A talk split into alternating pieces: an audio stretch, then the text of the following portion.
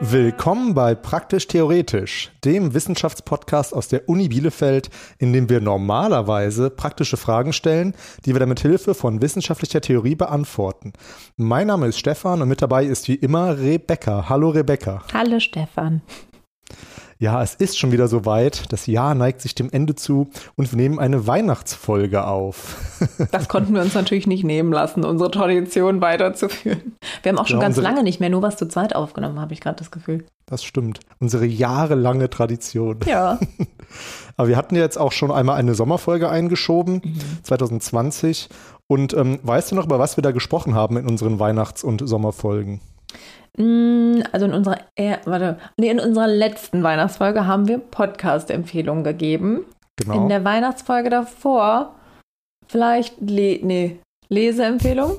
Und dann, da haben wir doch über nein, Filme gesprochen. unsere Lieblingsweihnachtsfilme und Genau, davor. genau. Oder hatten wir da noch keine? Da, das war unser erstes Jahr 2019.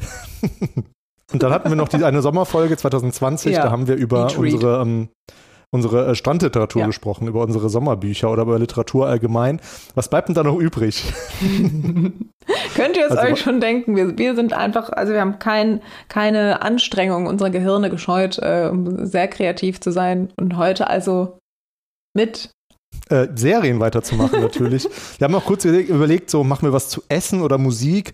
Essen wäre vielleicht ein bisschen, ja, kann man glaube ich nicht so gut drüber sprechen. Da kriegt man vielleicht auch Hunger, wenn man drüber spricht. Und Musik, ähm, ja, wir müssen uns ja alle der GEMA beugen, deswegen sind Serien eigentlich am naheliegendsten gewesen. Und äh, wir haben auch einen sehr naheliegenden Aufhänger natürlich, denn der enorme Erfolg einer Serie jetzt in der zweiten Jahreshälfte, diese von äh, aus 2021. Ähm, wir reden natürlich über Squid Game, eine Serie aus Südkorea von Hwang Dong-yok. Ähm, hast du den Squid Game gesehen, Rebecca? Nein, immer noch nicht. Oh, dann äh, kann ich dich auch nicht fragen, wie du es fandest. Nee, kann, nee, aber das ist auch bei mir mal wieder so, so klasse. Ich habe ja auch immer noch nicht, also ich, das ist ja bei mir auch mal ganz typisch, ich habe ja auch immer noch nicht Breaking Bad gesehen. Ah, okay. Ich bin so eine, die Sachen, die alle immer so hypen, erstmal nicht gucken kann, weil das nervt mich dann zu sehr. ja, mal gucken, ob da vielleicht die eine oder andere Serie schon noch vorkommt, die du noch nicht gesehen hast. Wir haben nämlich gedacht, wir machen das so in ähm, vier Kategorien. Vier Fragen haben wir uns selber ausgedacht und beantwortet. Ähm, vorher noch die Info, ich meine, was halte ich überhaupt von Squid Game? Das äh, könnte ich jetzt sehr lange ausführen, habe ich aber auch schon an anderer Stelle gemacht. Ähm, ich habe da mit, ähm, mit Christian Eichler vom Katz-Podcast drüber gesprochen, der ja auch in unserer letzten äh, Endjahresfolge empfohlen wurde, der Podcast Katz. Könnt ihr euch gerne anhören, was ich dazu Squid Game meine. Haben wir eine Stunde drüber gesprochen. Und heute kümmern wir uns eben um Serien. Wie gesagt, es gibt diese vier Rubriken. Wir haben erstmal die Frage, ähm, eine Serie der Jugend, dann eine Serie für die Ewigkeit, ein Guilty Pleasure und eine Weihnachtsempfehlung. Das sind so die vier Fragen, die wir uns heute ausgedacht haben. Ähm, wollen wir die auch in, die, in, der Reihenfolge machen, Rebecca? Also mit also Jugend. Ich hätte jetzt anfangen? auch gesagt, ja, also ich, ich, dachte Kindheit. Jugend habe ich jetzt gar nicht. Ah, okay, also Kindheit, Kindheit, und Jugend, genau, genau. Ähm, aber ja, genau, das ist doch eine schöne chronologische, äh, ein guter nostalgischer Einstieg. Genau. Dann ähm, darfst du gerne beginnen, Rebecca, mit einer Serie deiner Kindheit. Ähm, ich weiß nicht, wie es bei dir war, aber ich fand es ganz schwierig natürlich, mich für irgendwas zu entscheiden eigentlich. ich hab, hatte eigentlich bei allen immer so ein bisschen so verschiedene Sachen im Kopf und dachte, okay, ich nehme halt einfach irgendwas und schmuggel was anderes noch ein, während ich darüber rede. Und ich habe mich deswegen entschieden für Superman, die Abenteuer von Lois und Clark. Also im Original ist, glaube ich, Lois und Clark, die, die New Ad The New Adventures, Adventures of Superman oder so. Weiß ich nicht. Ich war damals noch klein, als ähm, das im Fernsehen lief. Und ähm, meine Mutter und äh, meine Schwester und ich haben das immer sonntags geguckt. Das war unser Ritual. Ähm, und das war noch, ich weiß nicht, ob du dich daran erinnern kannst, die Zeit, als die ähm, goldene Weltkugel von Pro7 immer noch so durchs Bild flog irgendwie. Ah, ich habe immer so, ganz, ich weiß auch nicht. Äh, dunkel, ja. Ich erinnere mich immer so an so bestimmte alte Werbungen und auch so alte mhm. Ähm, Logos quasi und Einspieler und das war einfach irgendwie total nett, weil man sich dann immer, ähm, hatte man einfach so was Nettes, wo man sich gemeinsam drauf freuen konnte und ich wollte halt früher immer Journalistin werden, deswegen fand ich natürlich Lois Lane sowieso total cool. Ähm, wie in fast jedem äh, Superman-Ding ist es irgendwie faszinierend, diese typische Sache so, ach, das merkt man doch null, dass der das ist. Guck mal, der hat doch eine Brille auf. Ich mhm. liebe es einfach wie in diesen ganzen hässlichen Entlein-Filmen, ähm, wo man, wo dann sitzt, setzt einfach das hässliche Entlein plötzlich die Brille ab und alle denken so, wow, die ist so schön. ähm, ja, von daher, sie ist von 93 93 bis 97 lief ähm, die Serie. Also ihr merkt, ich bin alt, ähm, ich das noch schon schön gucken konnte. Und ähm, es gab vier Staffeln.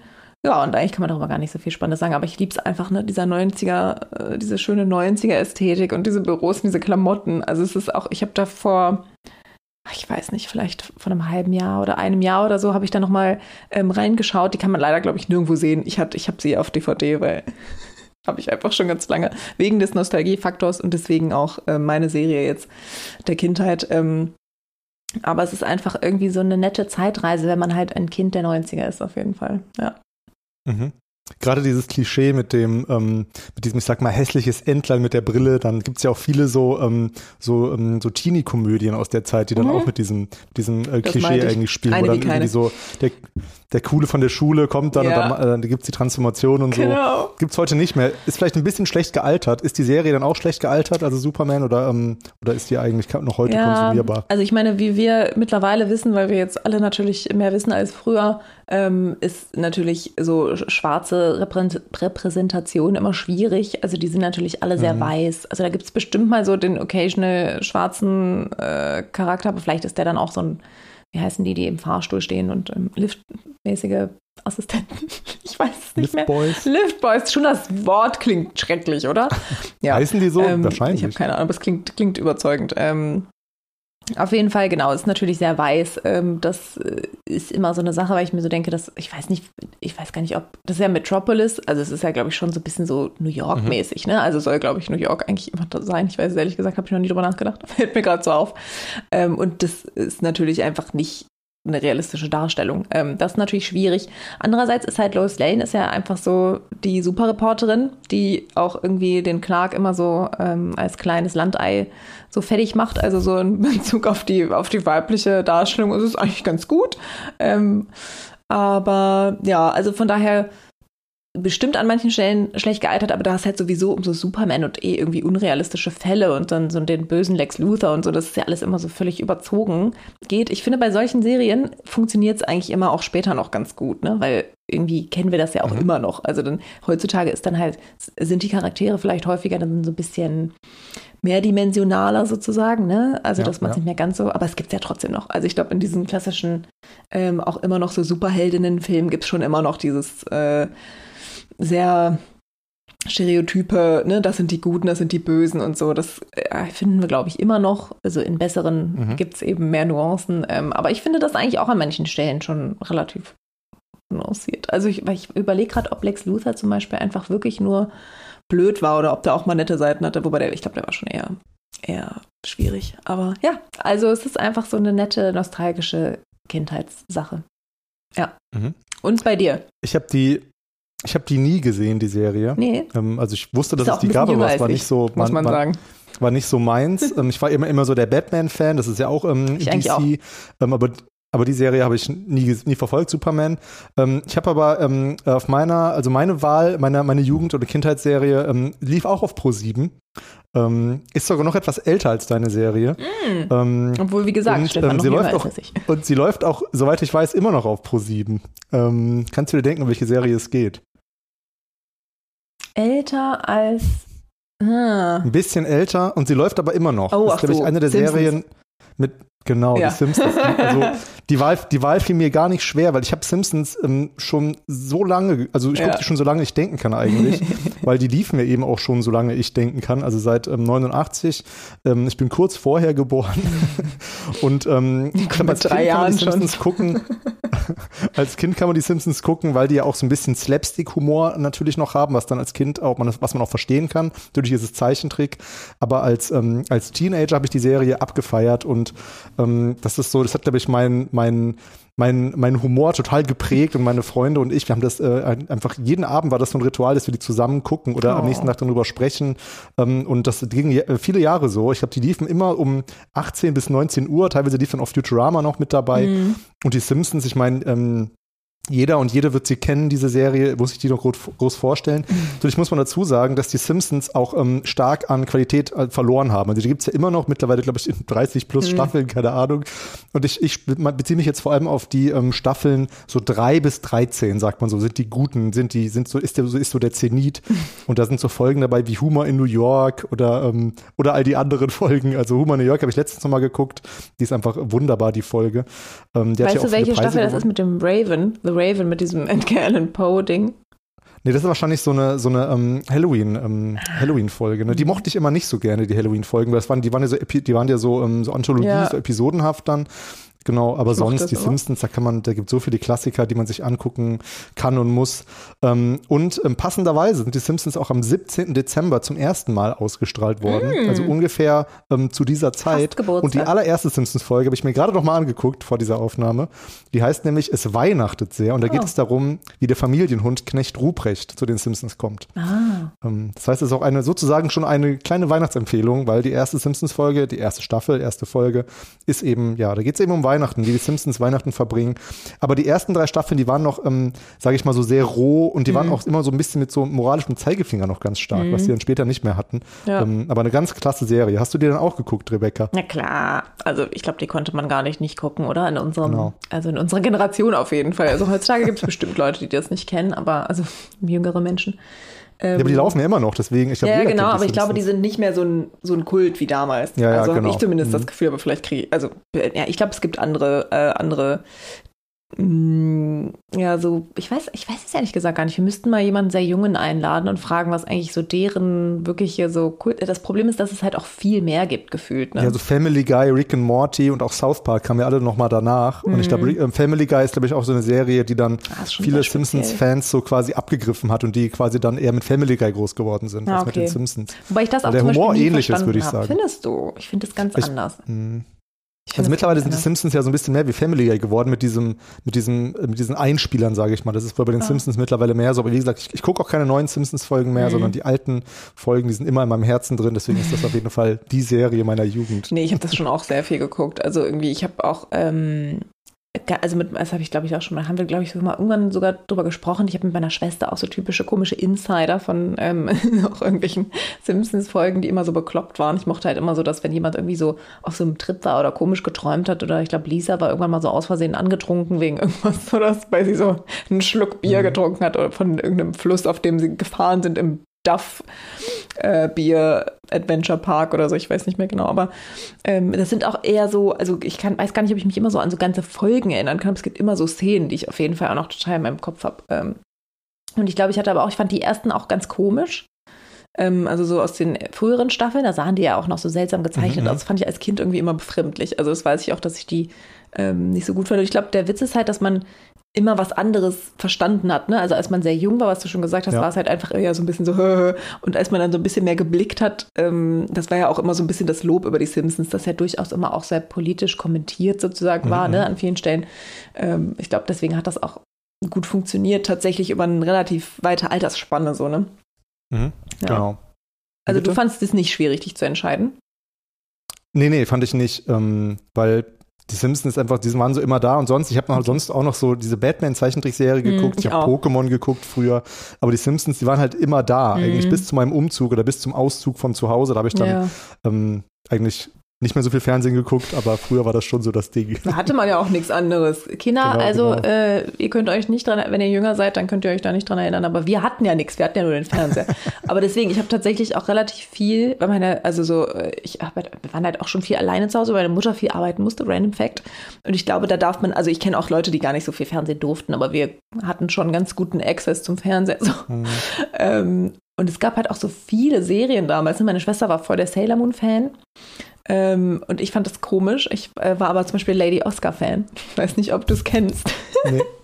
Das ist halt auch ähm, so ein äh, Anime quasi, was ich eigentlich auch interessant finde, dass das eigentlich ja alles ähm, irgendwie, äh, ja, japanische, ne? Ich glaube, es kam alles aus Japan, japanische Kultur irgendwie war. Sogar Heidi kam ja aus Japan.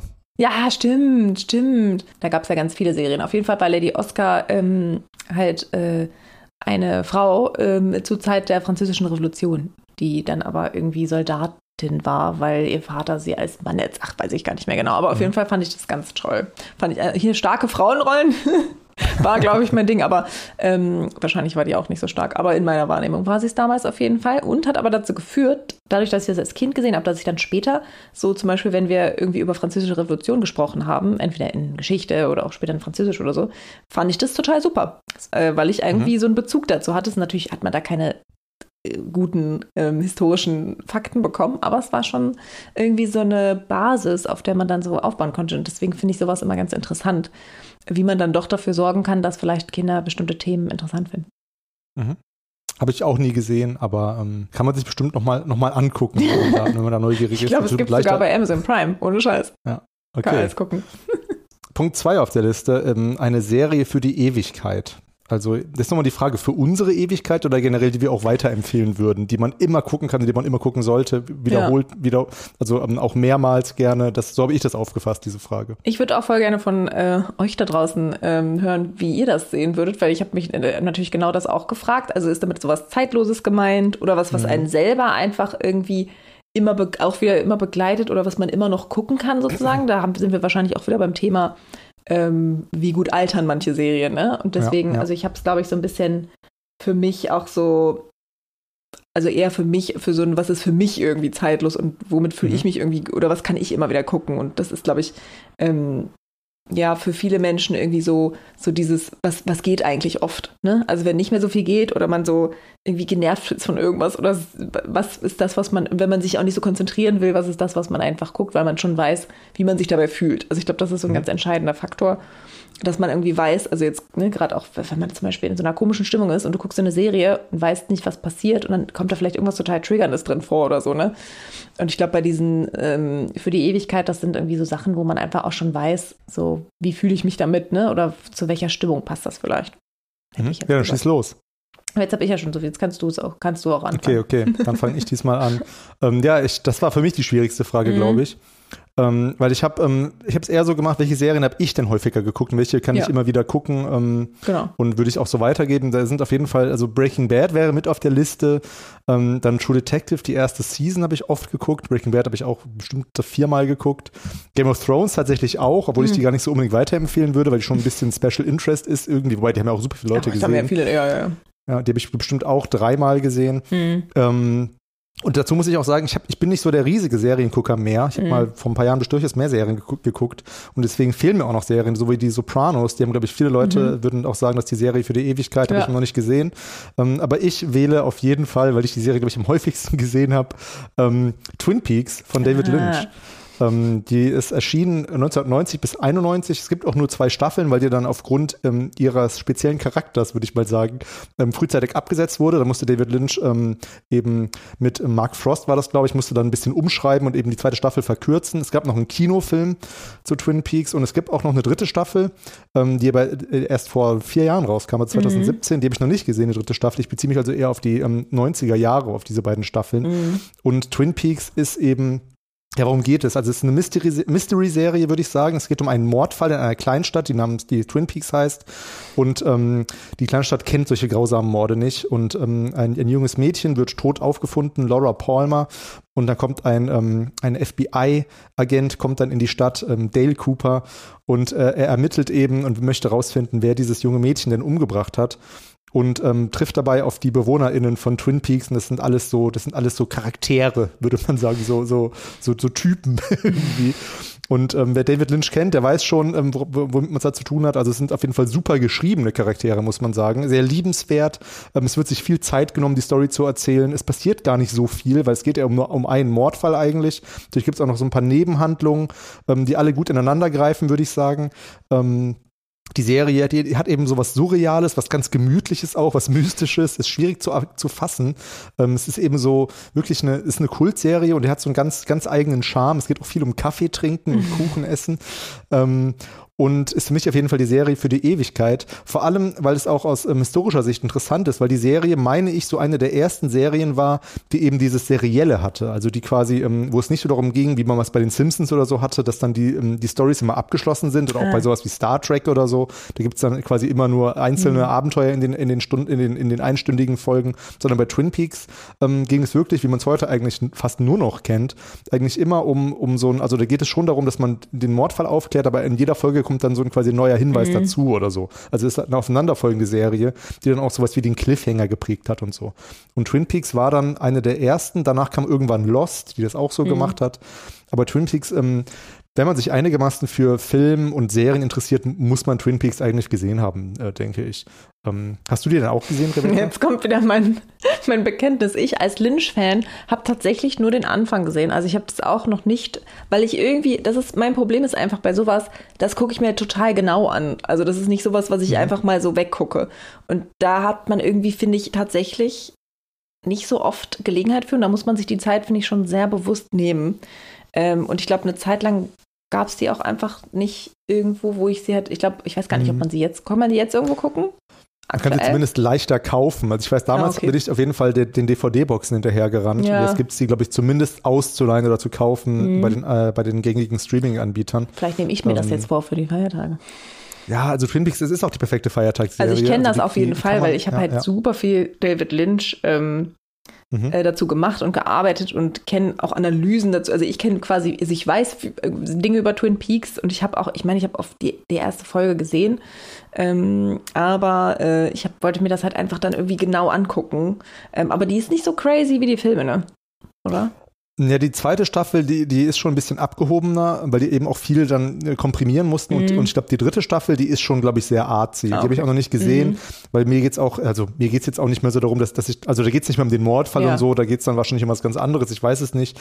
Aber so die erste Staffel, die ist irgendwie schon so 90er Jahre Fernsehnostalgie ein Stück weit, aber halt irgendwie dabei in sehr guter Qualität, würde ich sagen. Also, mhm. Wie gesagt, die, sind, die, ist sehr gut geschrieben, die Serie, mhm. und ähm, sehr durchdacht und mhm. ähm, hat auf jeden Fall auch einen sehr, so hat einen künstlerischen Anspruch und ist nicht nur so ja. wegkonsumierbar.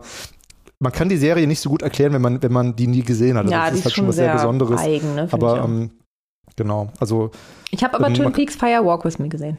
Den Film. Das ist der Film, ja. genau. Die sollte man aber erst nach der Serie eigentlich ja, gucken, weil der, der, ähm, der, der, wird, glaube ich, der Mörder schon direkt verraten. Das Und wahrscheinlich habe ich deswegen auch dann nicht die Serie gesehen. Mhm. Ja. Kann, fällt mir gerade ein, wo, wo du es eben gesagt hast, ja. Was ist denn äh, deine Serie für die Ewigkeit? Achso, sind wir schon durch. Ich, war jetzt, ich hing jetzt gerade noch so schön in, in äh, Twin Peaks in Nostalgie. Ähm, ja, ich fand das tatsächlich aber auch äh, eigentlich am schwierigsten, weil, und wie gesagt, ich glaube, da haben wir auch schon häufig drüber gesprochen und da spricht man wahrscheinlich auch mit vielen Menschen immer mal drüber. Ähm, und aktuell, aktueller Aufhänger dafür ist ja das, mh, mm, wie, wie sagt man, die naja, es ist kein, ist ja nicht eine Fortsetzung, aber es ist ja so ein, wie so ein, wie heißt das denn? Hier von Sex in the City and Just Like That. Das ist ja irgendwie so eine Mischung aus, ist es schon irgendwie eine Fortsetzung? Es das heißt halt nicht mehr Sex in the City, sondern jetzt and Just Like That, damit die wahrscheinlich, weil sie sich so ein bisschen irgendwie abgrenzen wollen, damit die mhm. Leute nicht zu enttäuscht sind. Auf jeden Fall, das ist ja so ein, ähm, so ein Thema, so wie, wie lange funktionieren solche Sachen. Ne? Also mhm. ähm, das mussten sie ja jetzt auch ganz anders machen. Und äh, auch da würde mich interessieren, wenn da jemand schon die ersten Folgen gesehen hat. Ich fand das ganz creepy, aber ähm, gut. und ich war äh, damals äh, auch, auch, großer Sex and City-Fan, wie wahrscheinlich viele Menschen, ähm, weil es damals eben schon noch irgendwie so was Neues und was Eigenes war. Und ähm, das hat jetzt, glaube ich, auch wieder so ein bisschen diese ganze Diskussion angefeuert, so wie gut altern Sachen und wie kann man das mhm. ähm, äh, weil jetzt natürlich dann wieder auch Leute, glaube ich, wieder neu angefangen haben, das zu gucken und es eigentlich noch mögen wollen. Aber es ist halt schwierig, ne? weil man weiß jetzt einfach so viel mehr. Ähm, und ich habe das Problem, glaube ich, bei ganz vielen Sachen. Also zum Beispiel, ich war voll der große Gilmore Girls Fan. Also es hat wirklich, mhm. fand ich mhm. ganz, ganz toll, auch mit dem ganzen ähm, popkulturellen Referenzen und auch so, da war schon viel drin. Ähm, aber die ist eigentlich auch super schwierig und die kann ich jetzt im Moment kann ich mir die echt nicht geben. Und da hätte ich jetzt früher auch gesagt, ach, bestimmt finde ich die später auch noch toll. Redest du jetzt so von, ähm, von Sexismus oder was? Ja, genau, also wollte ich gerade dazu kommen, mhm. genau.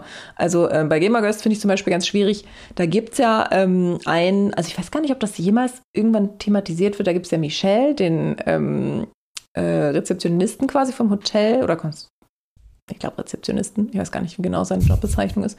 Ähm, der ist halt am Empfang und der ist ja so dargestellt, zumindest wie die, also wie man einfach so stereotyp sich zu der Zeit irgendwie halt schwule Männer vorgestellt hat. Mhm. Ähm, das wird aber nie gesagt also dass er das ist, dann hat er halt immer so, keine Ahnung, dann hat er halt so Hündchen, die so, also das sind halt so Klischees irgendwie. Ähm, und das wird aber überhaupt nicht offen thematisiert. Also wenn er jetzt einfach so ganz offen schwul wäre und dann seinen Partner hätte und dann wäre das alles irgendwie, aber das ist halt auch irgendwie so am Rande eingestreut, dann ist das, glaube ich, auch der einzige schwarze Charakter. Also es ist halt auch super, also es ist überhaupt nicht divers. Ähm, auch wie in wahrscheinlich ganz vielen Serien gibt es halt immer wieder so homophobe äh, Sprüche und ich glaube ehrlich gesagt, das zieht sich durch fast alle Serien von früher, weil das eben einfach, mhm. ähm, ja, das ist ja immer, ist ja auch immer noch ein Problem, ne? Also es ist jetzt nicht so, dass einem das im, in unserer heutigen Zeit nicht mehr begegnet, ne? Also wir sind ja jetzt nicht alle plötzlich äh, woke und ganz toll drauf und alle haben es irgendwie gelernt. Also ich, das ist schon immer noch ein Problem, aber das fällt einem jetzt halt einfach extrem äh, auf und wem es immer noch nicht auffällt, der hat wahrscheinlich nicht so gut aufgepasst in den letzten Jahren. Aber das ist, glaube ich, ganz schwierig. Also ähm, Repräsentativität, Repräsentativität, ist das richtig? Ähm, und äh, Rassismus, ähm, Homophobie, generell Transphobie, auch bei solchen typischen so, wenn jemand sich auch irgendwie als Frau verkleidet und dann so Sprüche kommen, ne, das merke ich, fällt mir auch einfach sehr extrem auf in den letzten Jahren. Also da gibt es, glaube ich, ganz viele problematische ähm, Punkte. Und das Ding ist, dass man halt immer so überlegen muss, so kann ich das noch mitmachen. Und ich glaube, es gibt bei mir einfach wirklich einiges an Serien, wo das bei mir nicht mehr funktioniert. Ähm, und zum Beispiel, und jetzt nehme ich mal eine, die auch in meiner, tatsächlich schon in meiner Liste war und die was, was bei ganz vielen Menschen ist überhaupt nichts Interessantes, aber es ist halt schon Friends. Ähm, und bei Friends gibt es das natürlich alles auch. Also da, keine Ahnung, gab es, glaube ich, auch mal eine schwarze Figur, mit der Ross dann kurz zusammen war, ähm, die, glaube ich, auch Paläontologin war, aber es ist halt auch natürlich super ungleich verteilt. Ähm, sehr, sehr weiß auch und auch genauso diese Sprüche, ne, mit so, ich glaube, es gibt so eine Folge, da ähm, schlafen Ross und Joey irgendwie so so aus Versehen zusammen auf dem Sofa ein und dann wachen sie so um in, ähm, mit den Armen umeinander gelegt irgendwie auf. Und dann sind beide so, ah, oh Gott. Und so, ah, es war aber so der beste Schlaf, den wir jemals hatten. Und so, ne, sind aber natürlich, können überhaupt nicht gut damit umgehen, dass sie so umarmt mhm. geschlafen haben. Das ist halt auch so, mein Gott, ey, naja. Jedenfalls, solche Szenen gibt's da auch. Allerdings ist es bei mir halt schon echt so, ich finde, ich liebe einfach die Charaktere. Ich finde, die haben das ganz toll gecastet. Also ich finde, es war einfach, hat einfach immer irgendwie funktioniert.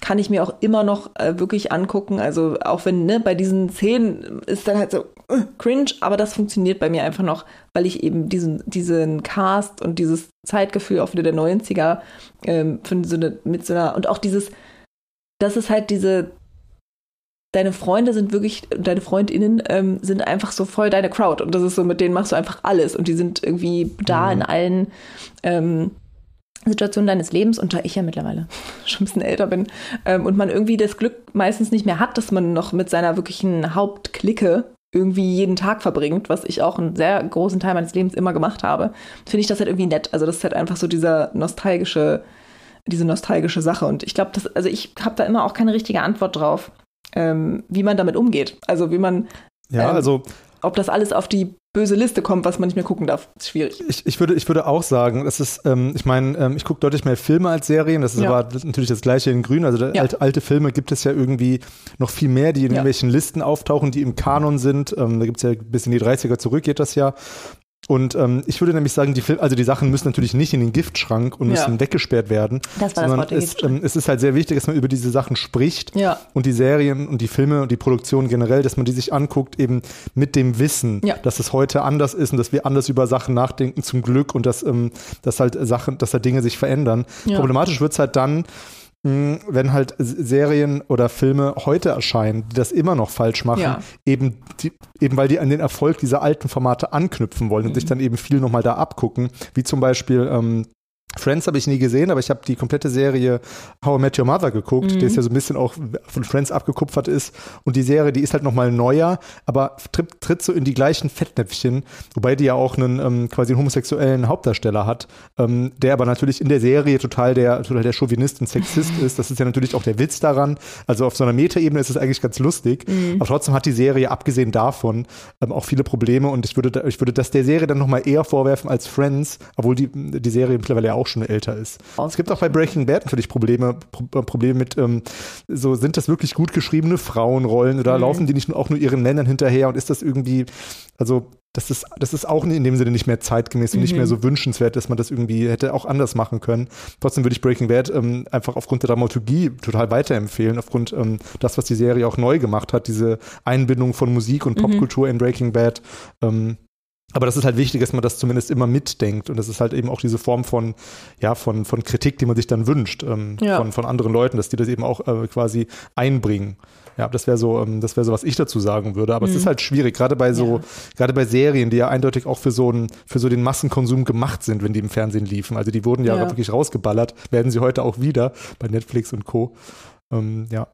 Aber finde ich halt, wie gesagt, das ist für mich trotzdem schon so ein, ein, ein Kandidat für die Ewigkeit, weil wie gesagt, irgendwie, ich weiß auch nicht, irgendwie finde ich, ist, ich bin so ein sehr, also ich mag einfach Charaktere mhm. und Figuren, also sowohl in Literatur als auch bei Film und Serien, das, ich mag einfach so, so Character-driven Stories und so, das ist schon so mein Ding. Ähm, und weil ich die einfach, ich finde einfach die Chemie und ich, also ich bin auch so ein ganz schlimmer Chemiemensch ähm, bei Filmen und Serien. Also ich finde, mhm. wenn die Story halt manchmal so ein bisschen scheiße ist, aber die Chemie zwischen den Figuren gut funktioniert, dann bringt das total viel, finde ich. Also, weil selbst wenn du so eine ganz tolle Story hast, aber es funktioniert einfach nicht so richtig, ne? Und du merkst so, mhm. dieses Ensemble ist irgendwie sich nicht so grün. Ähm, das ist irgendwie, weiß ich nicht, das sind so Sachen, die mich total stören. Dann ist es so ein bisschen so wie Leute, die auf der Bühne stehen und nicht hundertprozentig selbstbewusst sind und man so ein bisschen so mitcringed. Und also wenn man so singt mhm. und sich eigentlich nicht wohlfühlt, dann finde ich es immer ganz, ganz schlimm. Ähm, ich glaube, das ist bei mir jetzt einfach so ein Special-Ding, aber ja, gerade für Serien. Ich meine, da musst du natürlich irgendwie, du musst ja mit den, mit den ähm, Figuren viel Zeit verbringen. Und ja. wenn die Figuren nicht funktionieren, dann guckt man die Serie halt nicht. Ja, ich glaube, es gibt halt Leute, die das dann trotzdem machen, wenn sie so die, den Inhalt irgendwie, also oder die Story oder irgendwie ne, so das Thema gut finden. Aber so bei mir ist es echt, ich bin da sehr streng, muss ich sagen. Mhm. Aber äh, ich, ich weiß nicht, es gibt ja wahrscheinlich auch Leute, die sagen würden, ach, aber die haben doch eine gute Chemie. Und ich würde sagen, ne, auf keinen mhm. Fall. Ähm, ja, aber auf jeden Fall, genau, ist das ähm, schon so ein Ewigkeitsding. Und dann, ich war, ich war zwiegespalten, deswegen, ich muss jetzt noch ein bisschen verhandeln, während. Ähm, Ach, das war noch gar nicht deine Serie. Nein, das war nur ein Kandidat. Ähm, oder Kandidatin, ist ja die Serie. Ja, auf jeden Fall. Ähm, dann haben wir ja witzigerweise neulich auch noch mal über Buffy gesprochen, weil ich kürzlich noch mal ein bisschen Buffy geguckt habe, ähm, wegen äh, einer Halloween-Folge und dann so ein bisschen hängen geblieben bin. Und irgendwie finde ich bei Buffy, und wahrscheinlich ist es auch wieder so das, weil das halt sind halt so irgendwelche also das ist ja auch Fantasy-mäßig, dass eine Vampirjägerin irgendwelche Monster ähm, jagt und so. Aber ich finde, das funktioniert. Also ich meine, da gibt es wahrscheinlich auch schwierige Sprüche immer mal wieder und same wieder mit der Repräsentation. Äh, manchmal geht es sogar noch, aber egal. Ähm, aber irgendwie funktioniert das für mich auch noch. Also es, ich, das kann man sich noch angucken. Also falls ihr noch nicht Buffy kennt. Ähm, mhm. Es funktioniert noch. Und jetzt kommt etwas, was für andere Leute vielleicht schon ein Guilty Pleasure wäre, aber für mich nicht. Und das ist jetzt was ganz Weirdes. Buffy wäre auch schon Guilty Pleasure für mich. Ja, das also. äh, hat äh, äh, jemand, der hier auch wohnt, auch schon gesagt. Aber ich finde, das stimmt nicht. Ähm, aber äh, darüber sprechen wir gleich, wenn wir auf unsere Guilty Pleasures kommen. Aber äh, bei mir ist es noch Mord mit Aussicht. Ich liebe. Mord mit Aussicht über alles. Ich finde es großartig, ist einfach richtig bescheuert und ich habe, das ist für mich wirklich so eine wenn nichts geht, dann geht das auf jeden Fall. Habe ich bestimmt schon jede Folge ja. ungefähr 17 Mal gesehen. Gibt ja auch nur drei Staffeln. Ähm, davon wird aber auch gerade was Neues gedreht, aber mit anderen Darstellern oder teilweise anderen Darstellerinnen. Das finde ich ganz komisch. Sowas mag ich immer nicht so gerne, aber es sei denn, es ist gut. Ich glaube, man kann allem eine Chance geben. Aber ja, deswegen, vielleicht entscheide ich mich tatsächlich für Mord mit Aussicht. Ja. Okay, das war eine ähm, sehr wissenschaftliche Antwort, weil sie sehr lang und kompliziert war. Ich dachte, du, ich dachte, du hättest, wärst schon vor fünf Minuten fertig. Nein. Ähm, das, ich sag ja, Buffy, auch am schwierigsten. Buffy habe ich auch gesehen. Ähm, und das, das ist wieder eigentlich ganz witzig, weil die kam ja 97 zum ersten Mal raus, habe ich gerade nachrecherchiert. Mhm. Bis 2003 lief die. Mhm. Ähm, ich habe dann auch den Ableger Angel geguckt. Ich glaube, die liefen ja. immer mittwochs, mittwochs auf Pro 7 liefen die immer im Doppelpark, kann das sein? Ja, das kann Und sein. Ähm, das ist ganz witzig, weil Buffy ist eben so ein Beispiel für eine Serie, die ja ähm, auch noch ähm, so so ähm, episodisch erzählt wurde. Also nicht so seriell, dass die dann aufeinander gefolgt sind. Da gab es auch einen losen Plot, eine Verbindung ja, natürlich, doch, aber im Grunde waren das immer abgeschlossene Stories und das ist eben dann, deswegen mm. ist Twin mhm. Peaks halt so besonders nochmal, weil die eben wirklich dieses Seriending ein bisschen etabliert hat. Bei Buffy, ja, natürlich gibt es ja auch, es gab immer so Doppelfolgen, gab es früher auch immer so bei solchen Serien. Ja. Also die dann zwei Folgen verbunden haben. Es gab ja den Simpsons ja sogar auch, wer erschoss ja. Mr. Birds. Ja, genau. Ähm, aber trotzdem, ich meine, Also ich weiß, Eigentlich was find du ich's- meinst. Es ist schon, man kann, aber also ich glaube, das ist so ein bisschen die Frage, wie viel Wert legt man auf diesen größeren Erzählbogen, Ja, der genau. manchmal, wie du schon sagst, nur so ein bisschen im Hintergrund läuft. Aber zum Beispiel bei, bei Buffy gibt es ja schon pro Folge eigentlich so einen Hauptbösewicht, so wie bei Genau. so Mario, der am Ende steht. Und es ist schon so der Weg dahin. Also ich finde, wenn Mhm. man das jetzt, also ich finde, es gibt Serien, bei denen das, also sagen wir mal die Simpsons oder irgendwie, also ich glaube, es gibt viele Serien, wo du wirklich so auch einzeln lose so Folgen gucken kannst. Aber hätte ich jetzt bei Buffy trotzdem nicht unbedingt gesagt. Aber ich glaube, bei Twin Mhm. Peaks, du meinst halt das, was einfach heutzutage so eher so der Stand von, von so Serien ist, die wirklich, Genau. die nicht funktionieren eigentlich, ne, als einzeln losgelöste ähm, Folgen. Genau, Aber ich genau. finde, es gab früher eigentlich auch schon einige Serien, bei denen Ich meine, das nicht so war. das, ist ja auch so ein bisschen die Produktionslogik, weil früher ähm, wurden Serien fürs Fernsehen produziert. Wir hatten, Ja. waren noch weit da weg konnte von man manchmal Streaming. nicht alles sehen. so dass ähm, dass man halt wirklich nur wöchentlich diese Serien gucken konnte Mhm. und dann musstest du halt ähm, musstest du halt einerseits dafür sorgen, dass die Leute halt neu einsteigen konnten, Mhm. sonst wäre es einfach zu hätte sich nicht gelohnt und Leute dann auch dran geblieben sind. Deswegen war immer so ein bisschen so ein musste so ein Zwischending sein. Mhm. Und heute werden die Serien in der Regel ja, es gibt manchmal auch Ausnahmen wie bei Game of Thrones zum Beispiel, ähm, aber werden die Se- Serien in der Regel ja komplett ähm, verfügbar gemacht, sodass du dann quasi dieses Bingen, das ist ja, Ja. auch dadurch erst entstanden eigentlich, sodass die Serien auch eigentlich da, da also das ist ja natürlich Geschmackssache, ob die Serien dadurch gewinnen oder nicht. Ich meine, es gibt natürlich auch verschiedene ähm, Gewohn äh, Sehgewohnheiten oder was man halt lieber mag. Ähm, ich würde sagen, es ist einfach, hat beides Vor- und Nachteile, was die Erzählstruktur angeht. Ähm, aber heute ist eben wirklich, würde ich sagen, ist einfach das, das Moderne an Serien ist eigentlich, dass die auch einfach so, ähm, so eine große Story erzählen eigentlich, über mehrere Folgen. So. Mhm.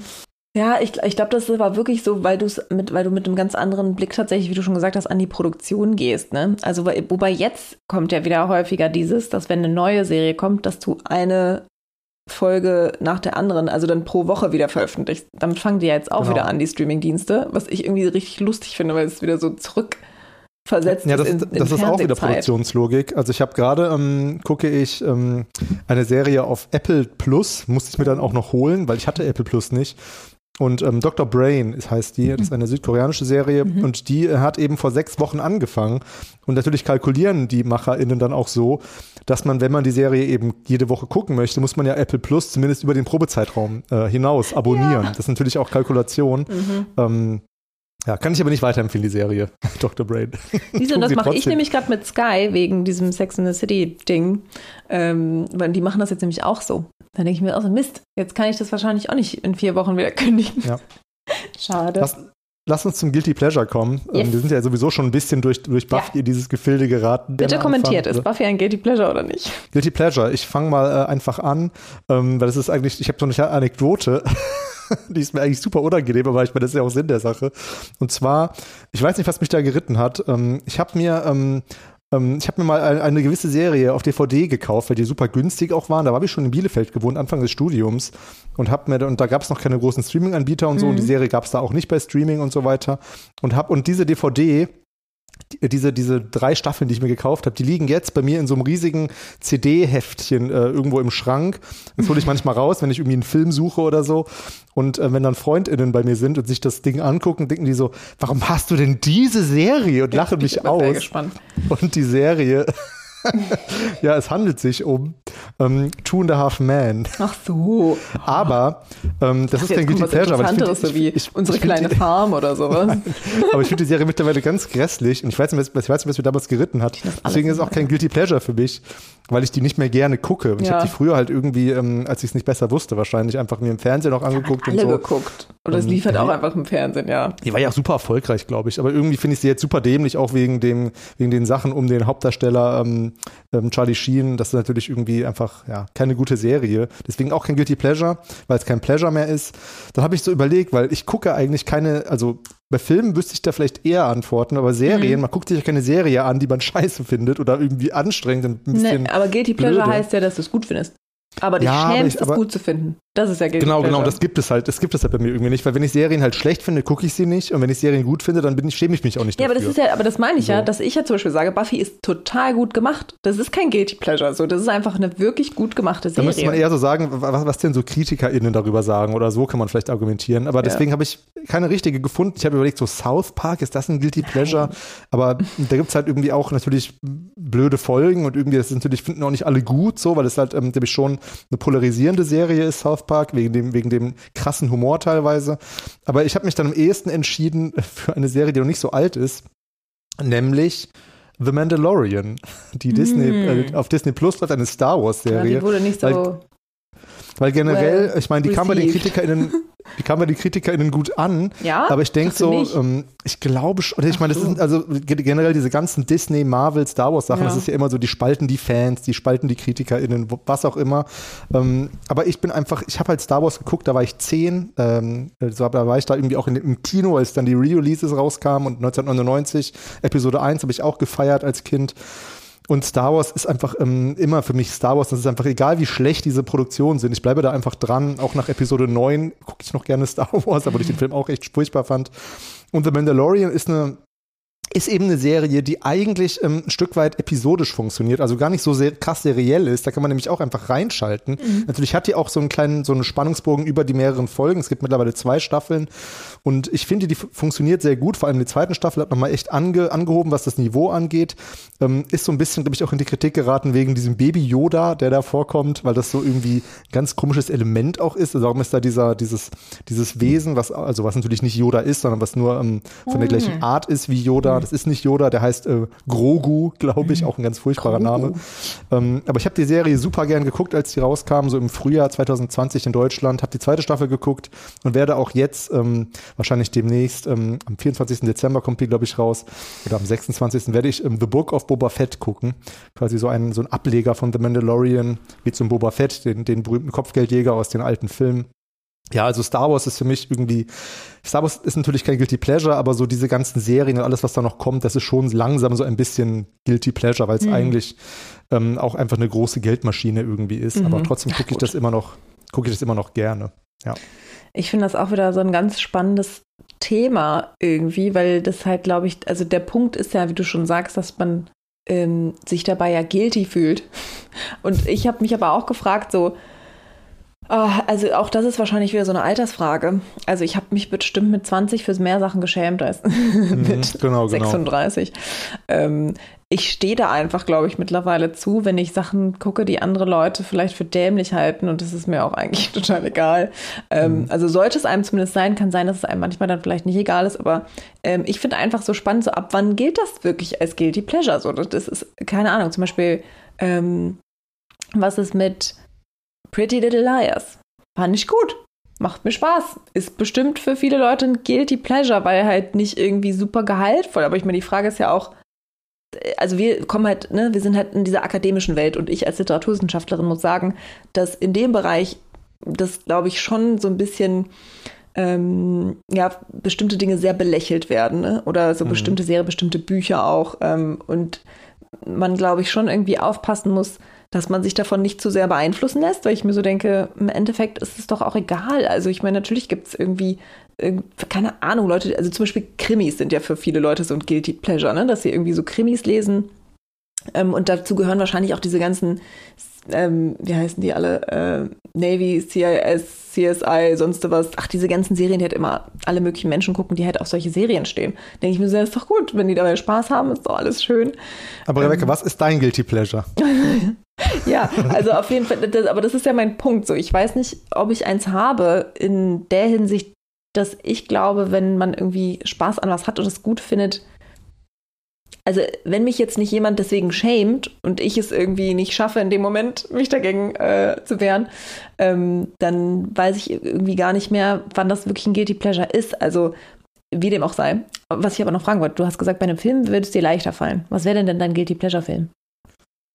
Okay, das eigentlich wird es mir auch nicht leicht von Also, Filme. okay. Ich, mein, Ich dachte, du hättest einen beschäftige mich ja super viel mit Filmen, aber es gibt schon so, ähm, ja, während du antwortest, denke ich mal drüber nach. Okay, aber dann frage ich dich noch mal eine nächste Frage, weil wenn du dich wirklich so, so kacke fühlst oder so irgendwie traurig bist oder so einen schlechten Tag hast, was wären denn dann so Sachen? Also ich, weil ich glaube, Guilty Pleasure sind häufig so Wohlfühlsachen, ähm, mit denen man sich selber persönlich einfach irgendwie angenehm, leicht unterhalten fühlt und sich nicht so anstrengen muss oder so. Also was, was, zu was würdest du greifen, wenn du jetzt halt, ja, kacke drauf wärst? Also gestern ähm, war ich nicht richtig kacke drauf. Ähm, da war ich, ähm, war ich ein bisschen ausgenockt von der Impfung Mhm. und äh, hatte dann nicht so Lust, ähm, mir jetzt irgendwie einen koreanischen Arthouse-Film anzugucken, sondern Ja. war eher so auf was Leichtes. Hab dann mal bei, bei Disney Plus, was ich jetzt ja hab, wegen, ähm, wegen Mandalorian und, und so weiter, ähm, habe ich mir ähm, dann mal guckt, was es da so gibt. Und da habe ich gesehen, ah, St ähm, Starships, ähm, nee, ähm, doch, Sta ähm, Starship? Troopers. Starship Troopers. Ja, oh mein Gott. Und hab love dann gedacht, so, den ziehe ich mir jetzt rein. geil Aber ich muss sagen, Film. der Film, der ist halt gut. Also es ist Ja. ein guter Film. Mittlerweile Ähm, weiß man das, ne? Aber Mittlerweile weiß man das, weil, weil, der halt, weil der halt total überspitzt ist Ja. und super ironisch dieses, den Militarismus eigentlich kritisiert Richtig und, und das, so die, ja. den Sinnlosigkeit des, Mil des Militärs und diese Ideologie. Eigentlich ein bisschen wie im Westen nichts Neues, kann man sagen. Ähm, das gibt es auf jeden Fall Vergleiche, kann man sagen, auch von der Story her. Also Leute, die halt begeistert in den Krieg ziehen gegen, gegen so Käfer, Gegen gegen. Insekten, gegen riesige Möchten Sie Insekten. mehr wissen? Ähm, genau, möchten Ich sie mehr lieb's. Oh Gott. Und, ähm, und der Film ist, der, funkt- der ist halt, der ist halt super trashig, weil Ja. der von Anfang an auch Paul, wer. Paul Verhoeven kennt, der hat ja Robocop gemacht. Ähm, wer den kennt, der weiß halt, was für eine Optik das hat. Also auch so ne, Robocop und, ähm, und ähm, Total Recall sind ja auch von Paul Verhoeven, die ähnlich aussehen, ein bisschen so, so Plastikzukunft irgendwie alles so. Total. Und das ist halt eigentlich ein ziemlich guter Film. Deswegen, Ja. das ist auch kein Guilty Pleasure. Nee. Das war halt ein Film, den ich geguckt habe, weil der halt leicht unterhält, aber auch, auch schon smart ist, Ja. muss ich sagen. Ähm, deswegen Starship Trooper, super Film. Ansonsten, ich bin ja eher so auf dem Koreanischen, denke ich oft dran, dass die, ähm, wer, wer koreanische ähm, Dramen kennt, weiß, dass die manchmal super kitschig und, und üb- überspitzt sind, wo man dann schon sagen kann, ah, das ist schon arg cheesy und und die gucke ich dann schon gerne. Da würde ich jetzt vielleicht am ehesten sowas nennen wie Train to Busan. Das ist ein Zombie-Film. Ähm, der, der funktioniert super gut. Der hat viele frische Ideen für das Zombie-Genre, aber der ist auch super kitschig. So. Und den würde ich, glaube ich, dann eher noch so als Guilty Pleasure ähm, äh, jetzt reinwerfen, weil der, Mhm. der ist halt schon, der ist halt super simpel, irgendwie hat auch so ein bisschen Sozialkritik drin, aber ist am Ende auch super cheesy, aber ich gucke ihn trotzdem immer wieder gerne. Also das, so in dem Bereich würde ich mich da eher bewegen. Ja, und ich glaube tatsächlich, dass Kitsch für mich auch noch ein bisschen so ein, so ein Kriterium ist. Mhm. Also, dass man wirklich sagt, wenn das halt so, und zum Beispiel Bridget, Bridget, oh, Bridgerton war das letztes Jahr. Oder Anfang diesen Jahres. Habe ich auch nicht gesehen. Weiß ich nicht. Auf jeden Fall, ja, das, ich glaube, das könnte man bestimmt für viele Menschen auch wieder als Guilty Pleasure ähm, nehmen. Und es gibt auch wirklich, also ich glaube, ich weiß nicht, welche Folge es ist. In irgendeiner Folge ähm, wird eigentlich nur äh, durchs Anwesen kopuliert, nachdem die Figuren zusammengekommen sind. Und das ist auch schon, das kann man auch schon einfach streichen. Das braucht man jetzt nicht. Aber Aber Rebecca, hast du schon geantwortet? ja, ich bin da noch dabei. Also zum Beispiel Bridgerton wäre dann ja so ein Ding. Ähm, fand ich super, ich weil sehr also ich hab schön auch- ich da auch Musik, Farben sind sehr, sehr gut, ist wunderschön fotografiert, wunderschön ausgestattet und das ist ja auch ähm, so Regency, aber mit ähm, äh, halt auch ganz vielen schwarzen Charakteren und so, ne? Also das ist ja so in die, Ge also da gibt es ja auch zum Beispiel Leute, die jetzt dann kritisieren, dass das ja nicht so war, aber ich finde es gerade gut, dass es halt quasi uminterpretiert wird. Ähm, ja, also von daher ist, äh, könnte man auch sagen, könnte man vielleicht dazu, fass, äh, dazu zählen. Aber ich glaube, mein Guilty Pleasure sind einfach solche, ja, wirklich solche Wohlfühldinger. So Chesapeake Shores, ganz schlimm, Netflix. Ähm, ganz oft sind das so Familienserien, wo es irgendwie, wo alle immer so wunderschöne große Häuser an so, an Meer natürlich haben oder zumindest an einem See. Ich weiß nicht, warum die immer alle so reich sind, aber dann dadurch hast du halt immer super schöne Settings. Und das ist, glaube ich, mein, Guilty Pleasure vor allem, was so ein bisschen einfach so, dann gibt's immer so kleine Probleme und dann werden die immer aufgelöst, so wie früher, so bei, bei der Cosby Show oder so, ne? Da gab's ja immer so ein Problem und dann wurde es gelöst und dann haben alle darüber geredet und dann war alles gut. Und ich glaube, das, wahrscheinlich ist das auch so beeinflusst von diesen typischen 90er-Serien, in denen das auch immer so war. Ähm, und ich glaube, das sind dann so, das ist jetzt auch keine richtige Antwort, aber es ist so ein, so ein Stellvertreter für so einen bestimmten Typ von Serie, der irgendwie so schöne Settings hat, wo man sich drin wohlfühlen kann, wo eigentlich nichts richtig Dramatisches passiert. Und wenn irgendwas Dramatisches passi passiert mit so einem Cliffhanger und so jemand zum Beispiel fällt so um und man denkt, oh Gott, hat die Person Herzinfarkt, dann steht er in der nächsten Folge einfach wieder auf und dann ist wieder alles irgendwie gut oder so. Ich glaube, sowas dann am ehesten, was, was wirklich auch also bei, zum Beispiel bei so Serien wie Buffy oder so würde ich noch sagen, da ist auf jeden Fall noch mehr dahinter. Aber bei diesen so Hallmark-Channel-mäßigen, wie es auch wahrscheinlich so schlechte Weihnachtsfilme gibt und schlechtes alles. So, man, man merkt schon, das ist wirklich nicht so gut, aber es ist okay für so ein Wohlfühllevel. Und ich glaube, das ist dann am ehesten Guilty Pleasure. Ja. ja. Kenne ich auch nicht. Ich habe ähm, jetzt ähm, ähm, weil ich mich ja viel mit dem südkoreanischen Kino beschäftige, habe ich ähm, mal gedacht, ich müsste mal so eine, so eine richtige K-Drama-Serie gucken. Ja, hast du noch nicht? Ähm, habe ich noch nicht, weil so. ich meine, das ist ja auch, das ist auch irgendwie, da würden jetzt andere auch sagen, das ist kein Guilty Pleasure, weil das ist ja ein super, das ist ja super Ding, super groß einfach dieses Ding, äh, koreanische Serien. Ähm, jetzt, also Squid Game ist eine koreanische Serie, aber die ist ja kein, die ist ja kein K-Drama. Und ich habe dann irgendwann mal ähm, ähm, Copy Prince, also ähm, Coffee Prince angefangen. Ähm, auf Netflix gibt's die, glaube ich, auch. Ähm, und habe dann aber eine Folge geguckt und dachte halt, ah, das, das ist irgendwie nichts für mich so. Deswegen würde ich die weitergucken, wäre es wahrscheinlich auch für mich so ein Guilty Pleasure, weil es ist, glaube ich, einfach eine super leichte Erzählstruktur und so. Aber ähm, deswegen, es ist, halt, es ist halt kein Pleasure für mich und deswegen Hm. auch nicht Guilty. Also Dann ähm, lieber Mandalorian. dann lieber Mandalorian, die auch nicht so richtig, die auch nicht so Ja. richtig Guilty Pleasure ist. Also ich aber, finde das wirklich, ich finde es einfach ein spannendes Thema, weil irgendwie macht es, also es gibt ja kein, also es gibt vielleicht ein paar objektive Kriterien, so wenn etwas wirklich so irgendwie in Anführungszeichen, also so was du eben meinst, schlecht ist oder nur kitschig ist oder so. Aber wenn das trotzdem irgendwie gut erzählt ist und die Charaktere gut sind und es irgendwie schön fotografiert und so, dann fragt man sich, erfüllt das dann noch so die Kriterien? I don't know. Mhm. Und das, was du schon gesagt hast, wenn es dann wirklich so schlecht ist, dann kann man sich ja auch nicht geben. Ne? Also Genau. gerade so dieses Beispiel schlechte Weihnachtsfilme, wenn die so schlimm sind, dass man so cringe, dann scheidet man die ja wieder aus. Also dann kann man sich das ja trotzdem nicht geben. Dann muss, es muss ja irgendwie immer noch so auf so einem Zwischending bleiben, dass man da irgendwie auf, sei es irgendwie so ein kleiner Grund, äh, dass man die Hauptfigur toll findet oder irgendwie irgendwas Positives in einem auslöst oder so. Ähm, aber ja. Lass uns, ähm, Ach ja, unsere Empfehlung für die Feier waren jetzt eigentlich ja schon viele dabei. genau, genau. Aber es gibt doch eine. Empfehlung für die Feiertage. Aber vorher nochmal die Frage, ähm, das macht man ja oft bei solchen, bei solchen Listen, jetzt nochmal so ein bisschen innehalten. Was hast du denn eigentlich dieses Jahr für Serien gesehen? Mm. Hm. Ich habe jetzt, ich habe natürlich eine Empfehlung, die habe ich auch dieses Jahr gesehen. Okay, dann Ähm, warte noch da vielleicht damit. Ach so, ach so, das war die, die Vor. Okay, dieses Jahr. Was habe ich die dieses Vorfrage, Jahr ja. gesehen? Nur, mal- nur, mal- nur noch mal so eine kleine Liste machen, was man, weil ich, wie gesagt, ich gucke nicht viele Serien, habe da nicht so Mhm. viele geguckt dieses Jahr, Hm. aber doch ein paar, die jetzt auch aktuell rauskamen. Ähm, Zum Beispiel. nämlich zum, zum Beispiel ähm, die dritte Staffel von Narcos Mexiko. Hm. Narcos habe ich komplett Auch gesehen, hat mir sehr gut gefallen. Ähm, Kritikpunkt daran finde ich so ein bisschen die, ähm, die Gewalt, also die, die Darstellung von Gewalt, die, die ist einfach oft unnötig und einfach nur für den Schockeffekt da. Das stört mich ein bisschen an der Serie, weil die schon auch ähm, ja, sehr, sehr gewalttätig ist eben. Mhm. Es geht halt um Drogenkartelle, erst in Kolumbien, dann in Mexiko. Ähm, was ich aber schön finde an der Serie ist, dass die sich dann natürlich auch Freiheiten nehmen, aber dass es eigentlich äh, Geschichten sind, die in Realität fußen und die dann auch immer wieder mit so ähm, Fernseheinspielern und, und Dokumentationen aus der Zeit eben äh, versetzt sind, dass man halt merkt, okay, wie sah das aus in der Zeit und was ist da wirklich passiert. Mhm. Und das sind schon einfach ähm, ja abstruse Verwicklungen. Finde ich eine sehr gute Serie, Narcos, ähm, wenn man sich das eben angucken kann. Dann habe ich dieses Jahr noch Hellbound gesehen. Ähm, also das ist ja die Serie, die, glaube ich, dann kurz nach Squid Game auf Netflix kam, auch eine südkoreanische Ah. Serie. Die kann ich auch fast so ein bisschen empfehlen. Die fand ich auf jeden Fall, wenn man Squid Game mochte, kann, könnte man die sich auch angucken. Dann habe ich gerade schon gesagt, Dr. Brain habe ich angefangen und Jerks habe ich geguckt von Ah. Christian Ulm, Mhm. vorne mit Christian Ulm. Das sind aber, glaube ich, die Serien, die ich dieses Jahr geguckt habe. Ähm, gar nicht so viele, würde ich sagen. Aber du hast ja auch gesagt, du bist nicht so ein Serienmensch. Ne? Genau. Dafür genau. geht's ja noch. ähm, Jerks habe ich auch immer noch nicht gesehen. Es steht auch immer noch auf meiner äh, To-Be-Watched-Liste. Okay, aber dann, dann darfst du direkt weitermachen, wenn deine Empfehlung sich deckt mit dem, was du dieses Jahr ich gesehen ja hast. noch, Dann ich kann ich noch sagen. kurz darüber nachdenken, was ich noch gesehen habe. Aber ich, also, Mhm. weil du ja auch gerade meintest, so, dass man irgendwie Staffeln von irgendwas gesehen hat oder so, ne? Ah ja, klar, klar. Ähm, aber ich, weiß- ich weiß aber, dass ich, glaube ich, war das dieses Jahr? Habe ich dieses, oder war das letztes Jahr? Boah, ich kann das, sowas manchmal nicht so gut auseinanderhalten. Das ist, war äh, auch Netflix, glaube ich. Ich glaube, das hieß Away. Da ging es um ähm, den Flug zum Mars Mhm. äh, mit Hillary, Hillary Swank. Ähm, und ich fand es gut und es wurde abgesetzt. Jetzt bin ich ganz traurig, gab es nur eine Staffel. Sowas hasse ich aber auch. Naja, passiert mir auch mal gerne mal. Ähm, dann habe ich, ich weiß, ich habe eine Staffel gesehen von einer Serie Blood and Water hieß die. Das ist, ähm, spielt in ähm, Südafrika. Ähm, die fand ich auch sehr gut. Ich glaube, ich habe die zweite Staffel gesehen. Oder die dritte? Nee, ich glaube, die zweite.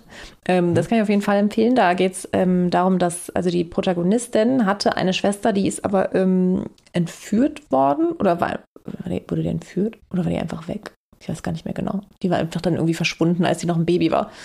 Ähm, und sie meint dann auf ihrer neuen Schule diese ähm, äh, Schwester gefunden zu haben. Und es geht immer so ein bisschen auch so darum, wie sie da versucht, irgendwie rauszufinden, wie ihr Vater da drin verstrickt ist und die Eltern von, von ähm, dieser ähm, anderen vermeintlichen Schwester und so weiter. Also ja, vor allem ist, äh, habe ich da auch gemerkt, es gibt irgendwie nicht so viele Serien, wo wirklich dann äh, eigentlich alle schwarz sind. Also es gibt auch ein paar weiße, aber nicht so viele. Ähm, das fand ich auch irgendwie super angenehm, ähm, das mal zu sehen. Und genau, fand ich sehr gut. Ähm, habe ich noch irgendwas gesehen? Hm, Mayor of Easttown mit Kate Winslet. Auch dafür hatte gehört, ich zwischendurch mal ähm, kurz vier Wochen ein Sky-Ticket.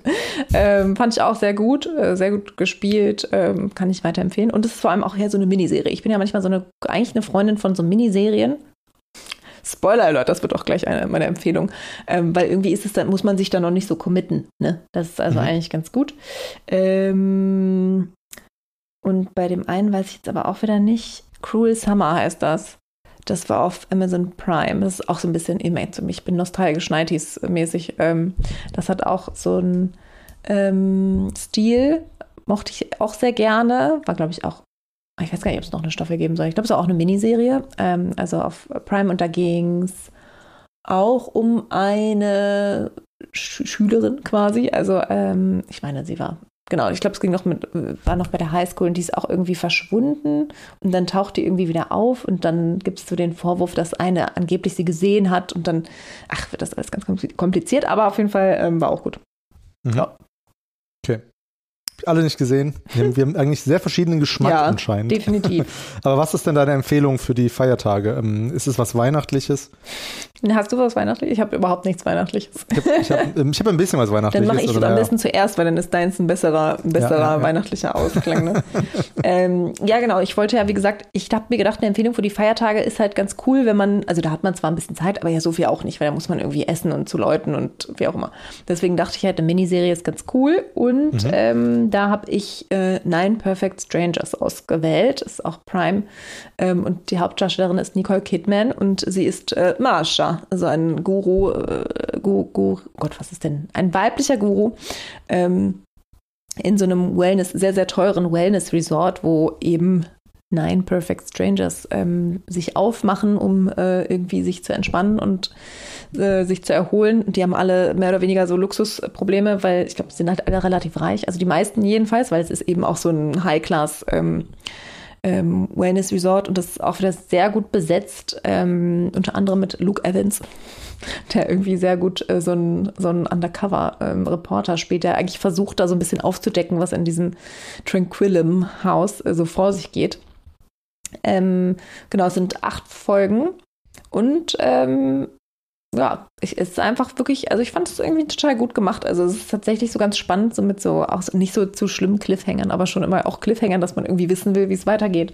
Ähm, und ich glaube, das äh, kann man sich auf jeden Fall sehr gut äh, anschauen. Schöne Bilder. Ähm, also von der, also es, es, geht aber auch schon relativ mhm. äh, deep teilweise. ist Es ja auch so ein bisschen so Microdosing wird das genannt, so experimentieren mit so Drogen, damit Leute irgendwelche Traumata überwinden und so. Also es ist so ein bisschen, bisschen freaky auf jeden Fall. Und die, die Hauptfigur ist aber, also Nicole Kidman passt einfach perfekt in dieser Rolle, weil sie auch einfach genauso aussieht. Es passt einfach so, so gut, ähm, weil sie ist irgendwie so eine ganz, so, keine Ahnung, fast schon so ähm, Galadriel-mäßige, helle, weiße, blonde Erscheinung. Ähm, und irgendwie passt sie einfach super in diese komische Sektenführerin-Rolle. Ähm, ja, mhm. kann ich also auf jeden Fall empfehlen. Vielleicht werde ich mir die auch ansehen. Klingt auf jeden Fall sehr gut. Ähm, ich habe nämlich viel Zeit zwischen den Jahren, wie immer, wie wahrscheinlich ähm, ja, viele Leute. Also ich Deswegen, muss einen Artikel ähm, schreiben, ich freue mich schon drauf. Oh, ja, ähm, ja meine Weihnachtsempfehlung, ähm, ich würde am ehesten wahrscheinlich wirklich sagen, guckt euch Twin Peaks an, wenn ihr das noch nicht kennt, ähm, ja. weil das ist einfach eine sehr schöne Weihnachtsserie. Simpsons gehen auch immer. ich, werde, wie, ich, ich, werde, ich werde, wie gesagt, Book of Boba Fett gucken. Und ähm, ja, meine Empfehlung ist auch eine Serie, die gibt's noch nicht, aber die werde ich auf jeden Fall auch gucken. Und ich vermute mal, dass die deswegen super zu Weihnachten passt, weil sie am 24. Dezember auf Netflix äh. veröffentlicht wird. Das ist so ein bisschen meine Argumentation. Es ist auch eine südkoreanische Serie. und ähm, sie heißt The Silent Sea. Und ich möchte Werbung dafür machen, weil die sehr spannend klingt und vor allem, weil ähm, eine meiner Lieblingsschauspielerinnen damit spielt, nämlich ähm, Be Duna, die finde ich sehr gut. Ähm, und ja, ich lese kurz die Handlung vor von Wikipedia, nicht zu weit, ohne Spoiler, nur damit ihr wisst, worum es ungefähr geht, ähm, weil die Serie gibt es ja wie gesagt noch nicht, nicht veröffentlicht. In einer düsteren Zukunft neigt sich das Wasservorkommen der Erde dem Ende, was in Wüstenbildung und Nahrungsmangel mündet. Es wird ein Team bestehend aus Experten und Sicherheitskräften zusammengestellt, um eine heikle Weltraummission durchzuführen. Ihr Auftrag ist es, eine mysteriöse Probe aus einer verlassenen Forschungsstation auf dem Mond zu bergen. ja, Wahrscheinlich müsste man auch ähm, ExpertInnen und Sicherheitskräfte. Ja, du hast es ja sagen. nur vorgelesen. Ähm, ich habe es nur vorgelesen, genau, ähm, weil zumindest ja eine ähm, weibliche Hauptrolle besetzt ist, gehe ich mal davon aus, dass ähm, es sich um ExpertInnen handelt. Und ich werde die Serie wahrscheinlich direkt am 24. Nee, da habe ich keine Zeit, vielleicht auf der Bahnfahrt. Vielleicht. Ähm, vielleicht auf der Bahnfahrt werde ich, kann ich mir die, glaube ich, angucken. Wobei da geht es nur auf dem Handy. Das ist auch doof. Mhm. wenn ich wieder zu Hause bin in Bielefeld, werde ich mir die Serie wahrscheinlich angucken und ja, dann hoffentlich ist es eine gute Empfehlung. Mhm. Sonst äh, Beschwerden dann an Stefan. Genau. Nicht an mich. Und ja, schreibt gerne in die Kommis, wie ihr die, unsere Serientipps fandet. Und ja, ähm, das haben wir noch gedacht, dass wir uns noch ganz kurz mal ähm, quasi ähm, über unseren Podcast sprechen, nämlich über das Podcast-Jahr. Ich meine, es war ja jetzt das zweite Jahr des Podcasts, ähm, wo wir viel zu Hause aufnehmen mussten. Mhm. Ähm, wegen, ähm, ihr wisst es alle, dem großen C. Wir haben jetzt quasi ähm, schon mehr zu Hause aufgenommen wahrscheinlich als in echt. Das stimmt. Unser Podcast gibt es jetzt schon länger unter Corona-Bedingungen als ohne. Ähm, und ähm, mittlerweile haben, sind wir auch da echt eingespielt, würde ich sagen. Mhm. Und dieses Jahr ist einiges passiert, wenn ich mir so die Liste angucke. Und wir dachten mal, dass wir nochmal zumindest eine Highlight-Folge, eine persönliche äh, hervorheben. Rebecca, welche war das denn für dich? also vielleicht nochmal zur Erinnerung, was wir alles, was wir alles gemacht haben. Ich habe das hier gerade auf. Moment, mhm. ich muss noch ein bisschen klicken, denn wir haben ja dieses Jahr ähm, sehr viele außergewöhnliche Sachen auch gemacht. Es hat angefangen ähm, nämlich eine Folge im Mai, die haben wir studentische Übernahme genannt. Da ging es um quasi die Seminarergebnisse unseres Podcast-Seminars. Da haben äh, drei Studierende ähm, quasi ähm, ja einen Input gepodcastet. Das würde ich sagen war sehr besonders dieses Jahr. Und dann hatten wir noch kürzlich diese ganze Serie zu Verschwörungstheorien, die auch aus einem ähm, Seminar entsprungen sind. Ähm, aber was waren denn so deine Highlight-Folgen dieses Jahr oder deine eine Highlight-Folge? Ich wieder mit, mit, einer, mit einer Wahl, ne? Finde ich ganz Ja, genau, das wieder. ist schwierig, haben wir heute gehört. Deswegen ähm, mogel ich mich jetzt ein bisschen durch. Also ich finde, ich finde natürlich immer alle unsere Folgen gut, ja, muss man ja. sagen. Ne? Ich fand aber tatsächlich die zum zur Stilforschung auch sehr, sehr mhm, schön. Mhm, also weil ich einfach das Thema irgendwie cool fand und man gemerkt hat, in wie viele Bereiche das reingeht. Mit ähm, Elisa Ronsheimer war das im April. Äh, unsere Anatomiefolge mit Björn Spittau. Ähm, also das fand ich auf jeden Fall auch ganz cool.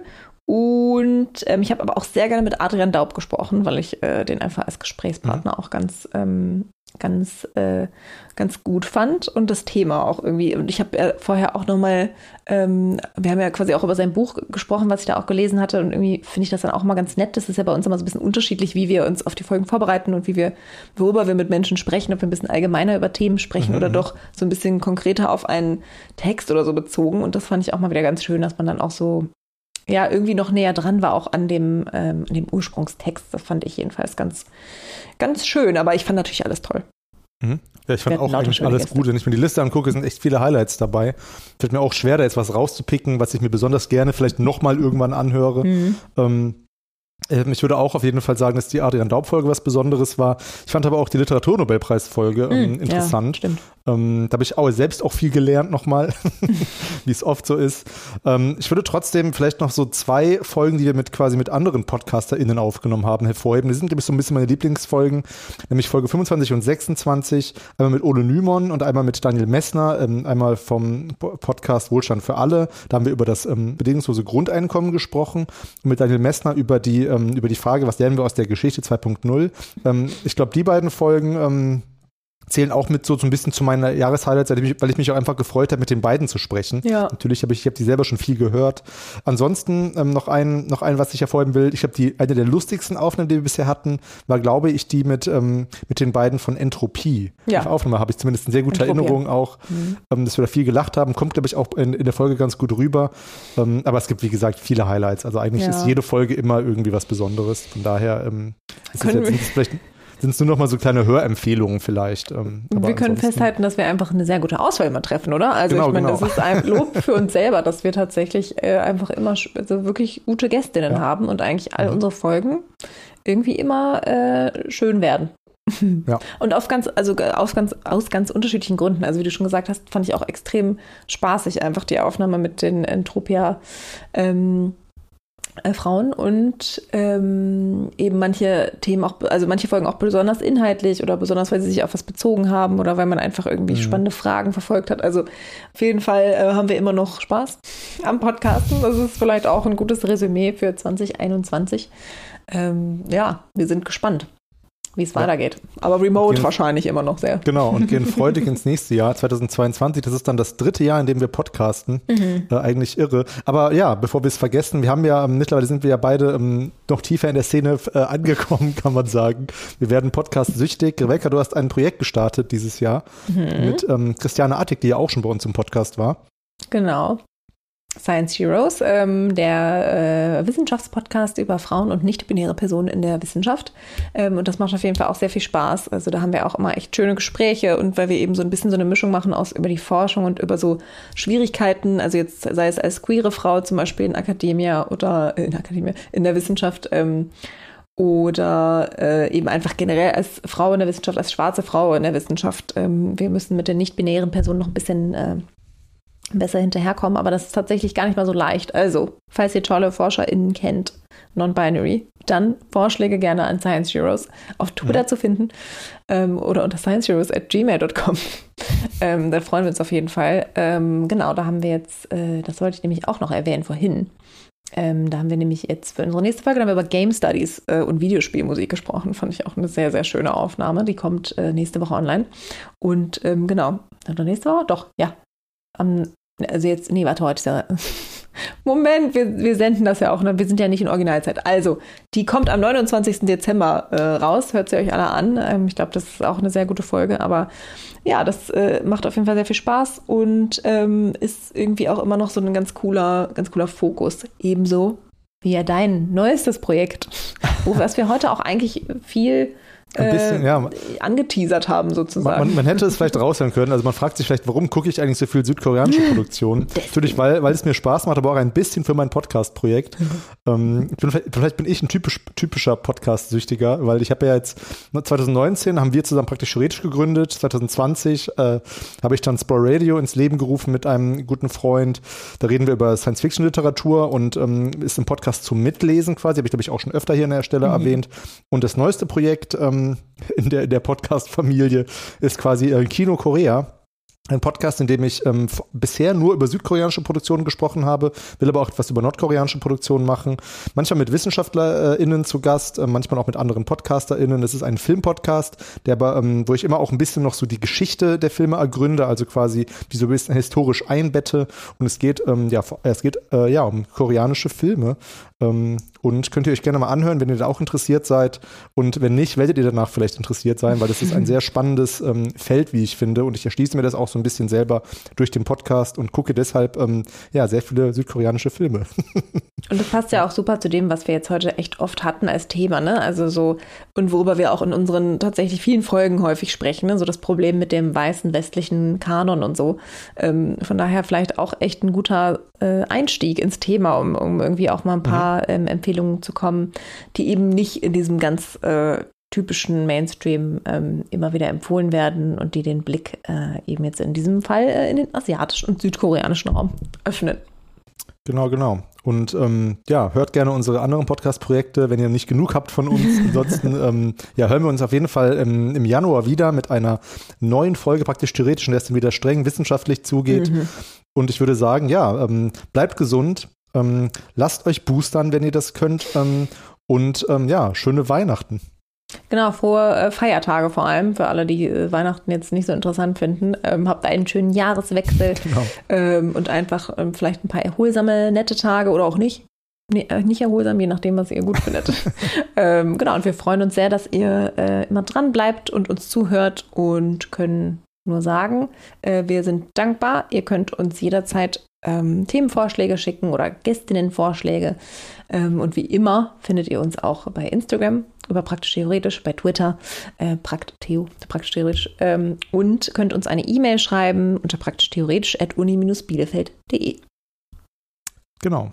In diesem Sinne, ähm, ja, schöne Feiertage, guten Rutsch und bis zum nächsten Mal.